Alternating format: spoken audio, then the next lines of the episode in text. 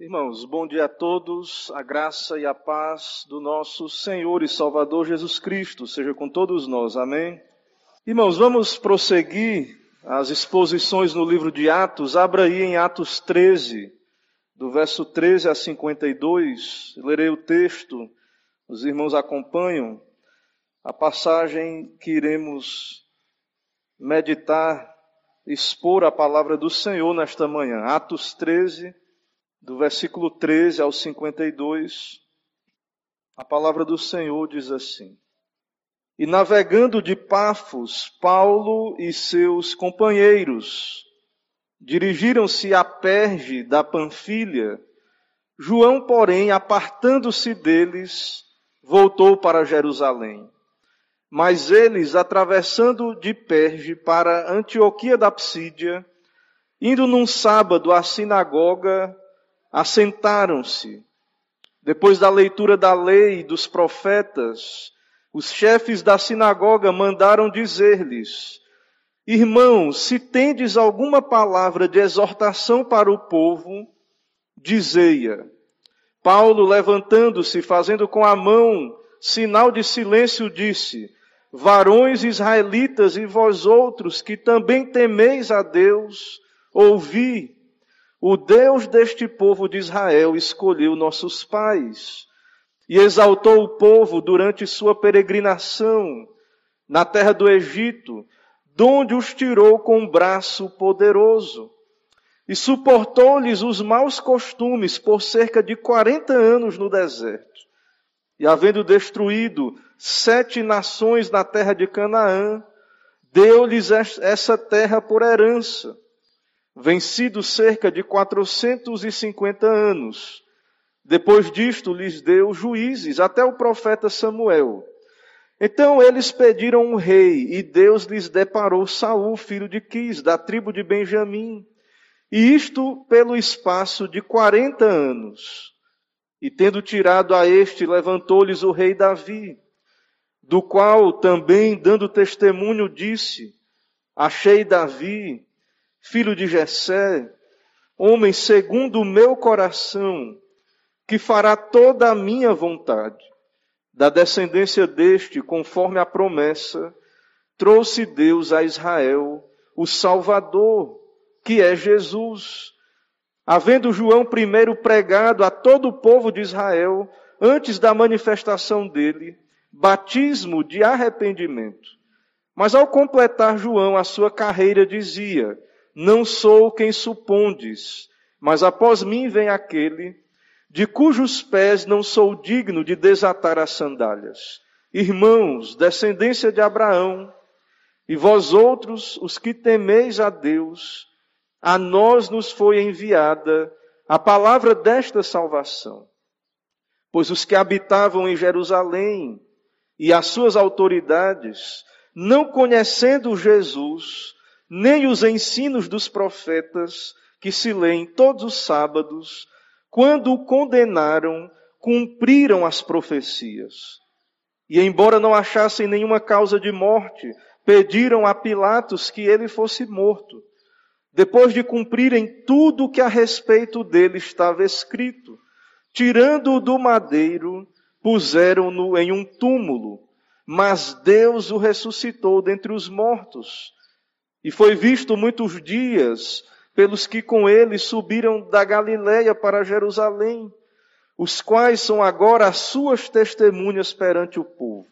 Nós vos anunciamos o evangelho da promessa feita aos nossos, a nossos pais, como Deus a cumpriu plenamente a nós, seus filhos, ressuscitando a Jesus, como também está escrito no Salmo 2, Tu és meu filho, eu hoje te gerei. E que Deus o ressuscitou dentre os mortos, para que jamais voltasse à corrupção. Dessa maneira o disse: E cumprireis a vós, a vosso favor, as santas e fiéis promessas feitas a Davi. Por isso também diz em outro salmo: Não permitirá que o teu santo veja corrupção. Porque, na verdade, tendo Davi servido a sua própria geração, conforme o desígnio de Deus, adormeceu. foi para junto de seus pais e viu corrupção. Porém, aquele a quem Deus ressuscitou não viu corrupção. Tomai, pois, irmãos, conhecimento de que se vos anuncia remissão de pecados por intermédio deste.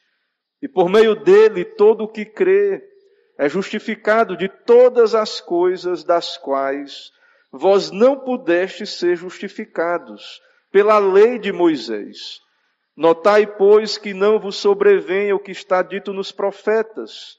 Vede, ó desprezadores, maravilhai-vos e desvanecei, porque eu realizo em vossos dias obra tal que não crereis se alguém vô-la contar. Ao saírem eles, rogaram-lhes que no sábado seguinte lhes falassem estas mesmas palavras. Despedida a sinagoga, muitos dos judeus e dos prosélitos piedosos seguiram Paulo e Barnabé, e estes, falando-lhes, os persuadiram a perseverar na graça de Deus. No sábado seguinte, afluiu quase toda a cidade para ouvir a palavra de Deus. Mas os judeus, vendo as multidões, tomaram-se de inveja e, blasfemando, contradiziam o que Paulo falava. Então Paulo e Barnabé, falando ousadamente, disseram: Cumpria que a vós outros, em primeiro lugar, fosse pregada a palavra de Deus. Mas posto que a rejeitais, e a vós mesmos vos julgais indignos da vida eterna, eis aí que nos volvemos para os gentios porque o Senhor assim nolo determinou. Eu te constituí para a luz dos gentios, a fim de que sejas para a salvação até aos confins da terra. Os gentios, ouvindo isto, regozijavam-se e glorificaram, glorificavam a palavra do Senhor e creram todos os que haviam sido destinados para a vida eterna. E divulgava-se a palavra do Senhor por toda aquela região. Mas os judeus instigaram as mulheres piedosas de alta posição e os principais da cidade e levaram perseguição, levantaram perseguição contra Paulo e Barnabé, expulsando-os do seu território. E estes, sacudindo contra aqueles o pó dos pés, partiram para Icônio. Os discípulos, porém, transbordavam de alegria e do Espírito Santo. Vamos orar, irmãos. Senhor, louvado seja o teu nome em toda a terra por esta palavra que lemos aqui. Pedimos a tua graça, ó Pai. Fala conosco por misericórdia, dá-nos o teu espírito, nos edifica, ó Pai, por meio da tua palavra. Seja exaltado o nome do Senhor. É o que pedimos e oramos em nome de Jesus Cristo. Amém. Meus irmãos, no estudo da missiologia, uma área da teologia que estuda a missão e a obra missionária, há um texto em Isaías 49, 6 que é um texto chave para a interpretação das passagens que dizem respeito à grande comissão da igreja. Na verdade, o livro de Isaías, o texto de Isaías é um texto que é messiânico. É, é um texto onde encontramos o Evangelho ali no Antigo Testamento. E em Isaías 49, 6, o Senhor diz: Pouco é o seres, meu servo, para restaurares as tribos de Jacó e tornares a trazer os remanescentes de Israel. Isso é dito, irmãos, ao Messias, é pouco. Ou seja, quando o Messias vier, ele não vai apenas restaurar as tribos de Jacó. Ele não apenas vai ter como alvo os remanescentes de Israel. Mas o texto continua: também te dei como luz para os gentios, para seres a minha salvação até a extremidade da terra. E esse texto, irmãos, ele é também citado aí. Paulo, ele cita esse texto no seu sermão. Então, em Cristo, essas profecias se cumprem. Na igreja, na vida da igreja, essas profecias se cumprem.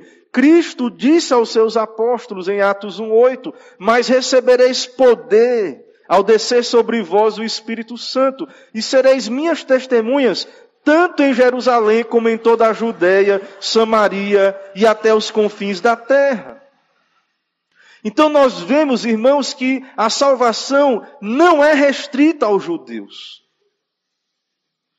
E que a salvação dos gentios não é uma mudança de planos. Muitos pregam isso. Não, o povo de Deus é apenas os judeus. O plano de Deus sempre foi só os judeus, mas os judeus rejeitaram, aí Deus fez um plano B. E muitos pregam, irmãos, que os gentios são um acidente. Muitos pregam que os gentios são um plano B de Deus para a humanidade. Mas essa é uma leitura equivocada das Escrituras, porque desde o Antigo Testamento, desde Abraão, desde o princípio, nas alianças ali, fica claro, por uma leitura bíblica, que havia um propósito de Deus para todas as nações. Deus escolhe um povo, é bem verdade, mas através deste povo, o propósito do Senhor é abençoar pessoas de todas as nações. Então é pouco restaurar as tribos. Israel, os judeus tinham que entender isso. Que o Messias não viria apenas para Israel, mas o Messias inaugura a era da igreja. É claro que Paulo fala em Romanos que há um plano, na plenitude dos gentios, há um plano para os judeus. Que nos últimos dias, um dos sinais, então, seria que haverá uma conversão de judeus, mas ao cristianismo, que derruba a barreira de inimizade entre gentios e judeus. Então, meus irmãos, só haveria luz para os gentios, essa era uma promessa messiânica, só haveria luz para os gentios quando as doze tribos foram, fossem restauradas. E vocês lembram o que aconteceram com as tribos? As do norte, primeiramente, levadas para o cativeiro pelos assírios, sumiram ali no mundo. Depois as do sul, né, Judá, Benjamim, também foram para a Babilônia. Então Israel foi disperso entre as nações. E as promessas messiânicas era que Deus iria restaurar as doze tribos. E a pergunta é: como isso se cumpre no Novo Testamento? Como isso está se cumprindo? Nós cremos que isto se cumpre em Cristo, na era da igreja. O Evangelho está sendo pregado. O Senhor, ele é questionado, né? O Senhor é questionado. Lá no começo do livro de Atos, os, os discípulos, eles perguntam ao Senhor, a última pergunta dos discípulos ao Senhor, Senhor, quando o Senhor vai restaurar o teu reino? Uma pergunta dessa, a resposta deveria ser, ó, não cabe a você, né? E ele disse isso, mas na verdade assim, ó, poderia ter uma resposta, um tempo. Né? Mas o Senhor diz: ó, não convém saber que vocês saibam tempos ou épocas, mas ao descer sobre vós o Espírito Santo, recebereis poder. Na verdade, o Senhor Jesus está dizendo: o reino chegou. E a evidência é que eu vou para o Pai e derramarei o Espírito. E vocês receberão poder e serão minhas testemunhas, tanto em Jerusalém, Samaria, né, até os confins da terra. Então, quando o reino será restaurado? Quando as doze tribos serão restauradas? Nós cremos que esse cumprimento é na igreja. Nós cremos que o Senhor respondeu ali, vocês não sabem o que vocês estão perguntando. O reino já está entre vós, vocês vão receber poder. Mas há, irmãos, pessoas que esperam, e os judeus, que esperam ainda um retorno de um reino terreno, de um reino Davi, onde sabemos que na época de Davi ali foi o auge do reinado ali do período dos reis de Israel. Então nós cremos que o Senhor escolheu doze apóstolos, nós vemos isso nas Escrituras, e nós cremos que nos doze apóstolos, representativamente, essas tribos são restauradas. E eles são enviados então ao mundo. São apóstolos, são enviados.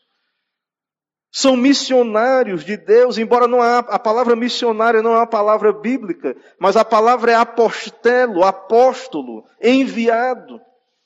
Então, os missionários, o texto que vemos aí é o cumprimento das profecias. Paulo, na equipe missionária, ele vai ser enviado e ele então começa a pregar na ilha de Chipre, como vemos, e ele agora vai para a Ásia Menor e ele vai pregar o evangelho de Cristo Jesus. O Senhor o envia. Ele vai primeiro para a ilha de Chipre, nós já vemos isso, já vimos isto aqui. Mas então eles vão para a Panfilha, e então para a Antioquia da Psídia, e dali depois para Icônio, Lista e Derbe, onde irão organizar igrejas na região da Galácia, né, onde depois temos ali ele escrevendo uma carta aos Gálatas. Então, nós cremos que aqui está o cumprimento dessas profecias, e aqui nós temos nesse texto um exemplo da pregação apostólica. Aqui nós temos um sermão de Paulo. Nós temos uma pregação, e antes disso aí nós vemos no verso 13 que a equipe missionária ela era composta de Barnabé, Paulo e João Marcos. Marcos, que depois foi aquele que escreveu um evangelho, conforme a tradição orientado por Pedro. E nós vemos que Marcos abandonou a equipe missionária. Marcos desertou de ir para o continente, de ir para a Ásia Menor. Veja no final do verso 13, diz aí: João, porém, apartando-se deles, voltou para Jerusalém. Mas eles, atravessando de Perge para Antioquia da Psídia, indo num sábado à sinagoga, assentaram-se. Eles foram para um culto na sinagoga, um culto sinagogal. Nós vamos ver aí alguns elementos, e a história da igreja diz que muito do culto cristão foi baseado no culto da sinagoga. Mas o fato aí, irmãos, é que João abandona, e nós não sabemos o exato motivo de Marcos ter abandonado a equipe. Algumas especulações, algumas teorias, alguns acham que possivelmente houve uma mudança de liderança. O líder da equipe era Barnabé. Mas a partir de aqui fica muito claro que Paulo, ele começa a tomar a dianteira. Vamos ter aí um sermão de Paulo, e talvez João Marcos não concordou muito com isso, isso é especulativo. Outra teoria que tem, que há aí, é que haviam muitos perigos na Galácia, na Ásia. Era muito perigoso andar ali. E talvez Marcos não concordou em seguir aquela rota por aquele caminho. Então há algumas teorias, mas o fato é que João abandona a equipe e que vemos aí que não há, irmãos, uma muitas vezes nós romantizamos a igreja do período apostólico. Como se aqueles crentes não tivessem desentendimentos. E depois, mais na frente, Paulo não vai aceitar mais Marcos na equipe. E nós vemos então que houve esse desentendimento e que houve algumas consequências, embora eram irmãos amados. Tanto Paulo, Barnabé, quanto João Marcos, que depois Paulo diz dele que ele é útil para o ministério. Então, no versículo 14 e 15, nós vimos aí, a viagem continua, eles viajam a pé, eles sobem uma altura de mais ou menos 1.100 metros, enfrentando perigos na estrada, até chegarem à região da província da Galácia. Meus irmãos, ali naquela região haviam gregos, frígios, romanos, judeus, e havia uma sinagoga. Fato de haver uma sinagoga é sinal de que o Antigo Testamento era pregado era conhecido. E na providência de Deus, os judeus se espalharam e eles abriram sinagogas em diversos locais, onde a lei era lida, onde o Deus de Israel era anunciado, a sua palavra. Então Deus está usando tudo isso para cumprir os seus propósitos salvadores. Muitos gentios frequentavam o culto da sinagoga. Alguns observavam a lei. Alguns não queriam ser circuncidados e eram conhecidos como tementes a Deus. Outros se tornavam prosélitos, judeus prosélitos. Então haviam pessoas cultuando o Deus de Israel ali, cultuando o Deus das Escrituras, o único Deus vivo e verdadeiro. Haviam quatro grupos ali: judeus da dispersão, convertidos ao judaísmo, tementes a Deus e os interessados, que não tinham nenhum compromisso, mas tinham interesse é, em participar ali, mesmo que de modo mais distante. Então, Paulo vai à sinagoga e é dado a ele oportunidade de pregar. E, meus irmãos, nós temos mais ou menos aí uma liturgia da sinagoga. Nós temos mais ou menos aí um culto judaico da sinagoga num dia de sábado. E o texto vai dizer no verso 15: depois da leitura da lei dos profetas, os chefes da sinagoga mandaram dizer-lhes: Irmãos, se tendes alguma palavra de exortação para o povo, dizei-a. O momento da palavra é dada a oportunidade aí para os visitantes ali, claro. Eu não acredito que Paulo era um desconhecido. Paulo era um judeu destacado, zeloso, discípulo de Gamaliel. Então eu não acho que é qualquer um que chegou ali e as pessoas ali, os líderes da sinagoga, deram a palavra para Paulo de modo nenhum. Mas o culto ali consistia, então, o culto sinagogal consistia da leitura da Bíblia, no grego a Septuaginta, eram crentes, eram judeus da dispersão, Haviam outras partes, como a recitação do Shema, Deuteronômio 6, de 4 a 9. Tinha oração, um sermão, a bênção final. E então havia uma espécie de escrituras, de pregação.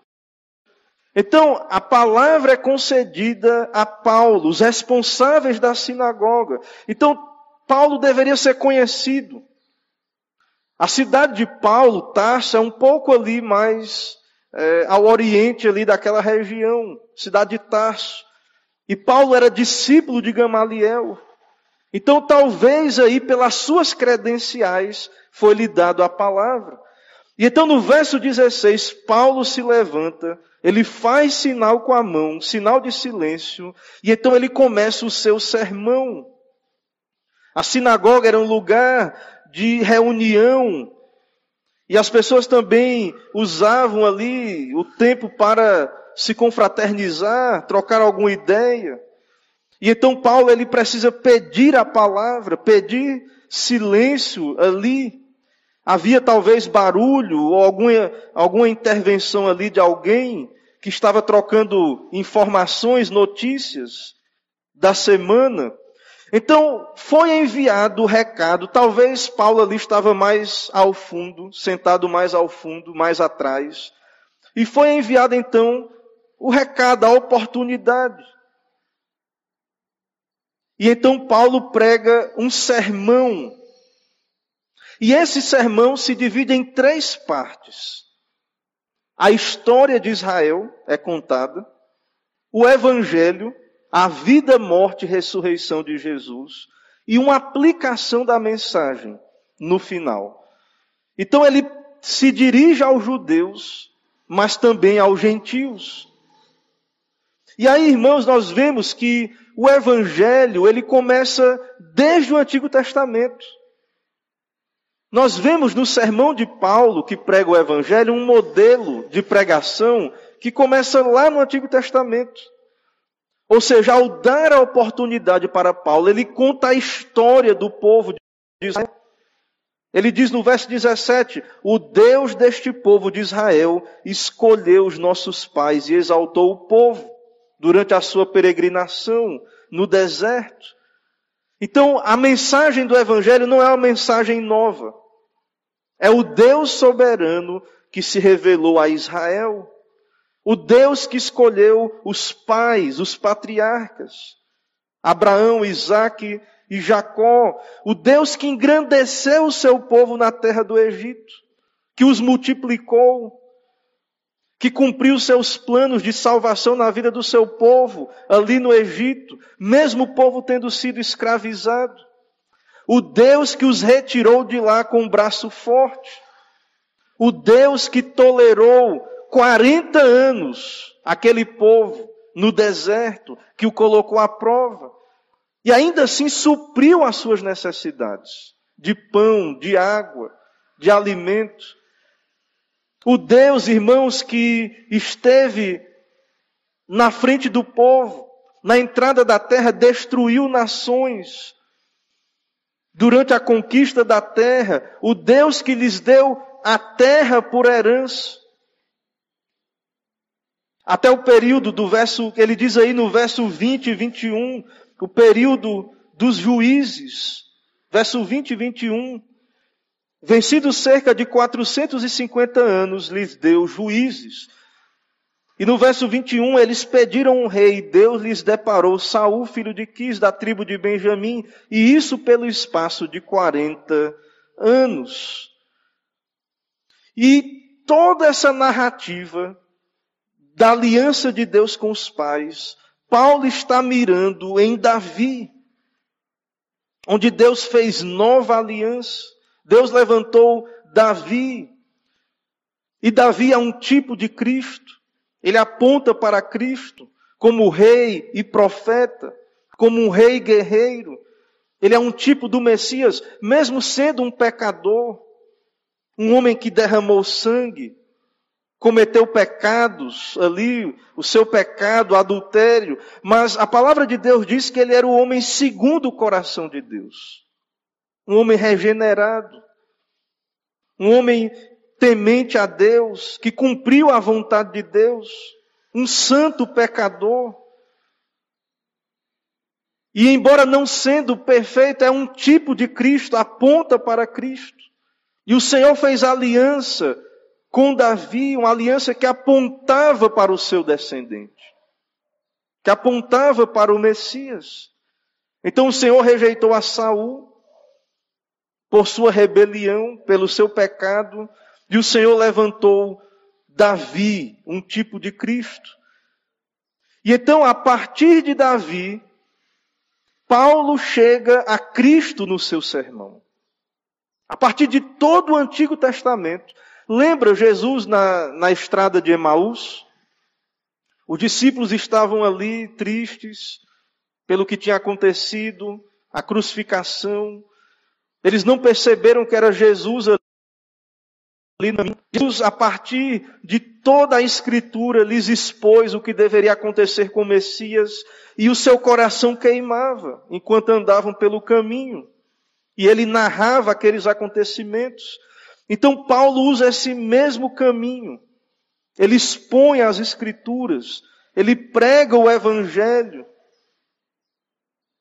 Irmãos, Paulo, ele não dá o testemunho da conversão dele. O, o testemunho, né, o Spru, no, no seu comentário, né, o pastor presbiteriano, Spru, ele diz o seguinte, ó, o, o testemunho, nosso testemunho, ele pode ser um pré-evangelismo. Você pode usar o seu testemunho da sua conversão para despertar o interesse de alguém, mas você tem que pregar o Evangelho. O Evangelho não é o seu testemunho. É claro que na conversão de todo pecador há uma intervenção de Deus. Mas há uma confusão sobre o que é o Evangelho, irmãos. O Evangelho é a história de Cristo. É o que Deus fez enviando o seu Filho ao mundo para morrer por pecadores Então, o Evangelho é o poder de Deus para a conversão de todo que crê. Não é o testemunho, não é o seu testemunho, ou de quem quer que seja. É claro que podemos ler biografias, ouvir os testemunhos, nos admirar do que Deus fez na vida do irmão, render graças a Deus. É claro que Deus pode usar esse testemunho para despertar pessoas para ouvir a pregação, mas aqui, em Atos, nesse sermão de Paulo, nós podemos ver, irmãos, o que é o Evangelho e como deve ser a pregação do Evangelho. O Evangelho não é a história meramente do que Deus fez na vida de pecadores particulares, mas Deus deu o seu Filho para morrer por nós pecadores. Então tudo isso aponta para Jesus. Jesus é o Rei de Israel. Jesus é o Salvador. Ele é o Messias. Então a pergunta dos apóstolos, Senhor, em Atos 1, 6 a 8, será esse o tempo que restaures o reino a Israel? É, é agora? É agora que o reino vem? Se o Senhor é o Messias, é agora que o reino vem? E Jesus diz: Não vos compete conhecer tempos ou épocas que o Pai reservou pela sua exclusiva autoridade, mas recebereis poder. A evidência do reino. Recebereis poder. E no verso 24 e 25 aí, ele fala de João, João Batista que era muito conhecido naquele tempo. E havendo João pregado a todo o povo de Israel, antes da manifestação dele, batismo de arrependimento, mas ao completar João sua carreira, disse, dizia: Não sou quem supondes, mas após mim vem aquele de cujos pés não sou digno de desatar as sandálias. E anteriormente, falando de Davi, verso 22, quando ele disse: Achei Davi, filho de Jessé, homem segundo o meu coração, que fará toda a minha vontade. Verso 23, da descendência deste, conforme a promessa, trouxe Deus a Israel o Salvador, que é Jesus. Então, essa é a história. De Davi, trouxe o Salvador, e João, que todos conheciam, todos sabiam que João era um profeta, confirmado diante de Deus. João disse: Eu não sou o Messias. Eu não sou aquele quem vocês pensam que eu sou, mas vem um que eu não sou digno nem de desatar as correias. Trabalho de um servo, de um escravo. Eu não sou digno nem de desatar as correias das suas sandálias. Como ele diz aí, e Paulo continua, irmãos, descendência de Abraão e vós outros que temeis a Deus, a nós foi enviada a palavra desta salvação. Irmãos, Paulo é judeu. Ele está falando para os judeus que estão ali, irmãos, Deus já cumpriu. É muito triste ver que judeus aí estão esperando o Messias ainda. Pessoas esperando ainda outro Messias, outro Salvador. E na pregação aí nós vemos Paulo dizendo, irmãos, descendência de Abraão, a nós foi enviada a palavra desta salvação. Tudo foi cumprido em Jesus. Tudo foi cumprido. Esta é a palavra da pregação, este é o evangelho. Os nossos líderes, ele está dizendo aos judeus, nós somos judeus, os nossos líderes, as nossas autoridades, verso 27, não conhecendo Jesus nem os ensinos dos profetas, que se lêem todos os sábados, quando condenaram, cumpriram as profecias. As profecias foram cumpridas. Mesmo sem saber quem era Jesus, eles cumpriram as profecias. Os profetas diziam que o Messias deveria sofrer, morrer. Ele seria o servo sofredor, Isaías 52 e 53. No verso 28 e 29, então Paulo fala da sua morte. Embora não achassem causa de morte, pediram a Pilatos que ele fosse morto. Depois de cumprirem tudo o que a respeito dele estava escrito, tirando do madeiro, puseram-no num túmulo. Este é o Evangelho. Deus veio a este mundo na pessoa do Filho. Jesus é o, é, é o Deus encarnado, é a segunda pessoa da Trindade. Ele nasceu, ele morreu, foi sepultado. Tudo isto não foi acidente. Voluntariamente ele deu a sua vida, morreu, verso 30, ressuscitou, mas Deus o ressuscitou dentre os mortos. Estas são as boas novas. Deus enviou o seu filho, nascido de mulher, nascido sob a lei, ele viveu, ele morreu, ele ressuscitou. Verso 32 e 33, nós vos anunciamos o evangelho da promessa feita a nossos pais, como Deus cumpriu plenamente a nós, seus filhos, ressuscitando a Jesus, como também está escrito no Salmo 2, Tu és meu filho, eu hoje te gerei. Os salmos falam de Cristo. Os salmos se cumpriram em Cristo. Ele é o Filho de Deus. Verso 34, e que Deus o ressuscitou dentre os mortos para que jamais voltasse à corrupção. Dessa maneira eu disse, cumprirei a vosso favor as santas e fiéis promessas feitas a Davi. Como também diz em outro salmo, não permitirá que o teu santo veja corrupção. É só eles lerem os salmos. Era apenas isso. Para aqueles judeus, leiam Moisés, Leiam os profetas, leiam os salmos, isso se cumpriu. Nós, nós não esperamos mais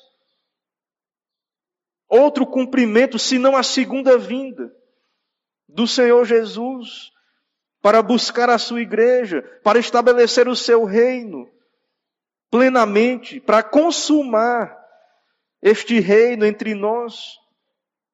Então o Salmo 2 aponta para Cristo, ele é o rei entronizado. Ele é aquele eternamente gerado do Pai. Toda a autoridade lhe foi dada no céu e na terra. É um salmo de coroação. Ele é o rei davídico. Ele é ungido do Senhor. Na sua mão está o cetro de ferro. Ele regerá as nações. Todo joelho se dobrará, toda língua confessará então, no verso 34, nós vemos que o Senhor o levantou dentre os mortos. No verso 35, nós vemos que Jesus é esse santo ressurreto dentre os mortos. Ele recebe essa bênção. Ele não ficou na morte, na corrupção. No verso 36 e 37, Paulo diz que Davi não era esse Messias, porque ele morreu, adormeceu, viu corrupção. Mas Jesus não, 37. Porém, aquele a quem Deus ressuscitou não viu corrupção. E por meio deste, o evangelho é pregado. A salvação é pela fé em Jesus. A fé vem pelo ouvir. Ouvir a pregação. Irmãos, nós temos que pregar o evangelho. Neste texto aqui você vai ver, nós já lemos, pessoas se converteram. Como é que Paulo plantou igrejas? Qual foi a estratégia de Paulo? O que é que Paulo tinha de atrativo? Como em pouco tempo Paulo plantou várias igrejas pregando o Evangelho, anunciando a Cristo. Evangelho de perdão, de salvação, boa nova, irmãos, de que o perdão é gratuito, de que o que precisava ser feito já foi feito, Jesus já veio. Há um sentido, é verdade, de que a porta é estreita, o caminho é estreito, e poucos encontram, infelizmente, isso é verdade. Mas há um sentido também em que a salvação não está longe de nós. Ela está sendo pregada. E o que o homem precisa para ser salvo é crer no Senhor. Deus justifica pecadores arrependidos pela fé. Veja o verso 39. E por meio dele, todo o que crê é justificado de todas as coisas as quais não pudeste ser justificados pela lei de Moisés. Este é o Evangelho. Esta é a doutrina. Se você perguntar aí o que é o Evangelho, muita gente ainda tem a ideia de obras. Faça isso, faça aquilo, tem listas do que fazer, de como ser um crente para ir para o céu. E, e, poucos entendem o que é o Evangelho. Então, irmãos, nós precisamos pregar o Evangelho de Cristo. Versos 42 e 43 temos o final do culto. Ao saírem, rogaram-lhe que no sábado seguinte falassem essas mesmas palavras. Acabou o culto, as pessoas foram ali ao redor de Paulo. Voltem, preguem mais. Preguem novamente. Verso 43, despedida a sinagoga, muitos dos judeus e prosélitos seguiram Paulo e Barnabé, e estes falando-lhes os persuadiram a perseverar na graça de Deus. Creram no Senhor, se converteram a Cristo. Entenderam que ali era o evangelho que estava sendo pregado. E isso causou mais à frente que eles voltaram para pregar, verso 44, mas os judeus tinham inveja, e então aí Paulo e Barnabé se voltam para os gentios. Mas eles pregam a palavra, a palavra é pregada. E então o texto vai encerrar com Paulo se voltando para os gentios, a pregação sendo divulgada, oposição ao evangelho. Mas os discípulos então Veja aí, verso, verso 52. Os discípulos transbordavam de alegria e do Espírito Santo. Irmãos, eu quero trazer ainda algumas aplicações para as nossas vidas, já falamos algumas aí na, no decorrer do, do sermão, mas eu quero trazer ainda mais algumas aplicações. Então, diante de tudo isso que vimos aqui, tudo está embutido no Antigo Testamento. Todo o Evangelho. Todo esse propósito de Deus se cumpriu em Cristo. Nós não somos acidente, irmãos. O fato do Evangelho estar sendo pregado hoje aqui não é acidente.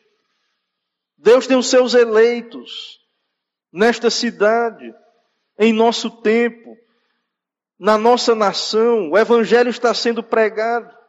Infelizmente, há muitas igrejas, nem todas pregam o verdadeiro Evangelho.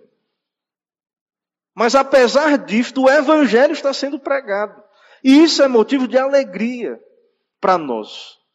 Isto é um bom sinal. Isto é um bom indício, irmãos, de que Deus quer salvar pecadores. Porque não é homens que estão sendo pregados. Não pregamos a homens, mas pregamos Cristo Jesus. E esse evangelho não tem um público-alvo. Não tem um público-alvo apenas. Mas é enviado a todas as nações, como lemos aí, te dei como luz para os gentios. O evangelho é luz para os gentios. Então nós cremos que não há mais barreiras, nosso papel é pregar o Evangelho de Cristo Jesus. Esse Evangelho é luz para os gentios. Então a palavra de Deus está se cumprindo, as barreiras caíram e nós podemos pregar o Evangelho a toda criatura. E nós aprendemos então que o Evangelho é sobre Cristo. É sobre o que Jesus fez. Então, o mais importante é o Evangelho para nós. O mais importante sempre será anunciar o Evangelho. Então, é isso que nós devemos desejar como igreja, ouvir. E, irmãos, esse evangelho não faz distinção, distinção de raça. Também, irmãos, nós entendemos que é toda criatura, criança tem que ouvir o evangelho. A pregação, criança tem que ouvir. Lá no Salmo é dito: todo ser que respira, louve ao Senhor. O propósito, então, é que todos, toda a sociedade, todos nós, com cada faixa etária, com cada habilidade, dom, jovens, velhos, meus irmãos, quando Paulo pregava, quando o evangelho era pregado, todos ouviam, não tinha uma separação para ouvir o evangelho. A criança precisa, o adolescente precisa ouvir o evangelho. Você, criança, precisa servir ao Senhor. Você precisa conhecer a história da salvação. Crer em Jesus, se arrepender de seus pecados. Adolescente, a mesma coisa. Não existe algo assim, não. Só adulto, só velho vai servir ao Senhor. Da mesma maneira, irmãos, quando vem uma calamidade, um juízo, veja na Bíblia, quando vinha uma tragédia, uma calamidade, não era só adulto que sofria, todos. Quando Deus intervém para quando ele punia uma nação, todos sofriam, porque nós somos uma sociedade, nós somos um povo. Então, esse evangelho, ele deve ser pregado, ele está sendo pregado, e nós entendemos que todos precisam desse evangelho. E nós devemos desejar que esse evangelho alcance com salvação pessoas de todas as faixas etárias, todas as classes sociais. E nós entendemos então que o método que Deus usa para a conversão de pecadores é a pregação. Então, não devemos é, impedir que a pregação alcance as faixas etárias, os filhos, os adolescentes, adultos, velhos, todos, ricos, pobres, todas as classes sociais. Então nós devemos pregar o Evangelho de Cristo Jesus. E saber isso, que nós estamos hoje cumprindo as profecias. Cristo, através da igreja, Cristo está alcançando os seus. Ele é o rei da igreja, ele é o cabeça da igreja, da sua igreja. E essa luz está brilhando pessoas estão sendo resgatadas das trevas para a sua maravilhosa luz. Então, irmãos, se alegre em ser povo de Deus, em conhecer a esse evangelho. Né? Seja, sejamos como estes discípulos aí, que transbordavam de alegria do Espírito Santo. Então, que o Senhor nos ajude, como igreja, a cumprir a, a sua grande comissão, a cumprir os seus propósitos nos nossos dias para esta terra. Que Deus nos abençoe, que Ele aplique a Sua palavra aos nossos corações. Amém, irmãos. Irmãos, vamos adorar o Senhor com mais um hino. Antes disso, eu irei fazer uma oração. Depois deste hino, nós faremos a oração final e impetraremos a bênção apostólica e entoaremos o tríplice Amém. Oremos. Senhor, muito obrigado por estarmos aqui podermos ouvir a tua palavra pregada e que sabemos, ó Pai, que é a maior necessidade de todo pecador.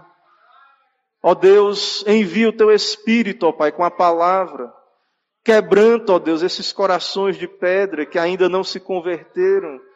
Sustenta, ó Deus, a tua igreja, pregando com fidelidade este Evangelho. Sabemos que haverá oposição, perseguição, Sabemos, ó Pai, que não agrada a carne, a pregação do evangelho genuíno, mas que o Senhor cumpra os teus propósitos, ó Pai. Envia o teu espírito, avança o teu reino, ó Deus, aqui nesta cidade. É o que pedimos ao Senhor, te agradecemos em nome de Jesus Cristo. Amém. Vamos cantar.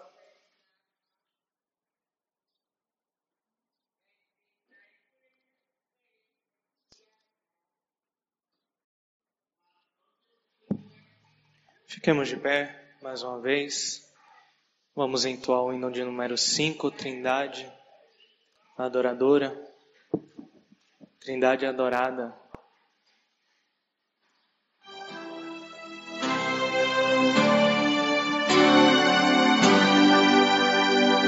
Glória seja ao Pai,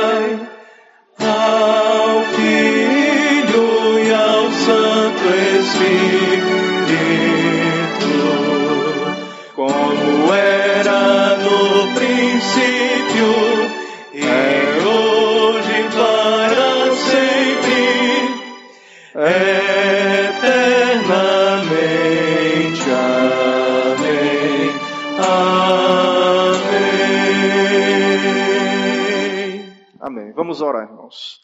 Senhor, muito obrigado, ó Pai, por mais um dia teu que o Senhor nos dá a viver nesta terra e poder servir ao Senhor, cultuando, anunciando a tua palavra, ó Pai. Abençoa, Pai, a tua igreja em toda a terra, a tua igreja aqui em Alagoinhas. Abençoa essa semana de atividades.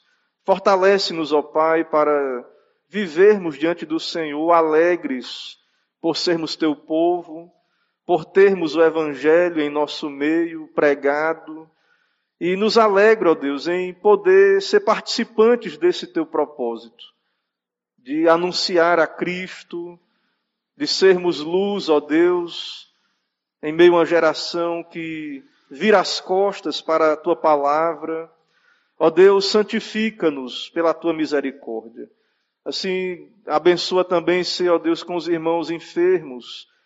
Pedimos ao Senhor que dê plena restauração a nosso irmão Diácono Valmique, também a família do teu servo, ó Pai, irmã Jusilene, Silas, é, outros irmãos, ó Deus, que estão enfermos, os idosos, os que têm padecido, ó Deus, lutas.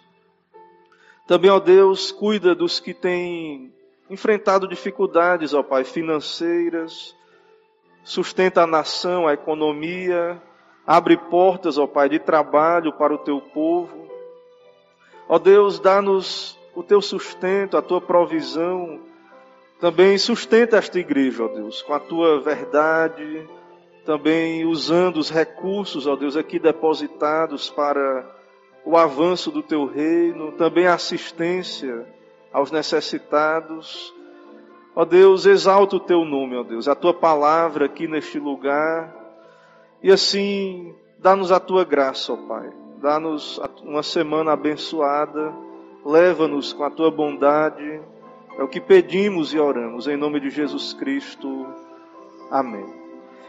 Irmãos, recebai a bênção.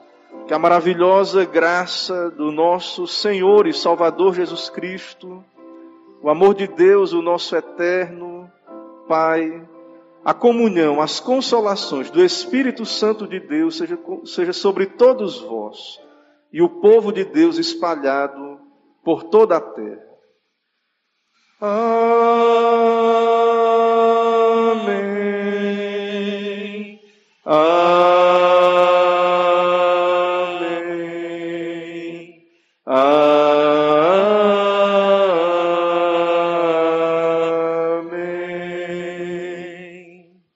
Irmãos. Poder sentar. Irmãos, nós encerramos esse momento de adoração, serviço ao nosso Deus, nos alegrando por mais um dia. É, tivemos alguns contratempos aí no, no início, né? Aqui do nosso, nosso trabalho, mas graças a Deus conseguimos aí, tanto aqui presencialmente, como também alguns irmãos que não podem estar aqui conosco, que têm nos acompanhado aí pela internet. Que Deus abençoe também esses irmãos. Irmãos, nós tivemos aí é, esse momento difícil, né, com relação ao nosso irmão Diácono Valmic, temos orado.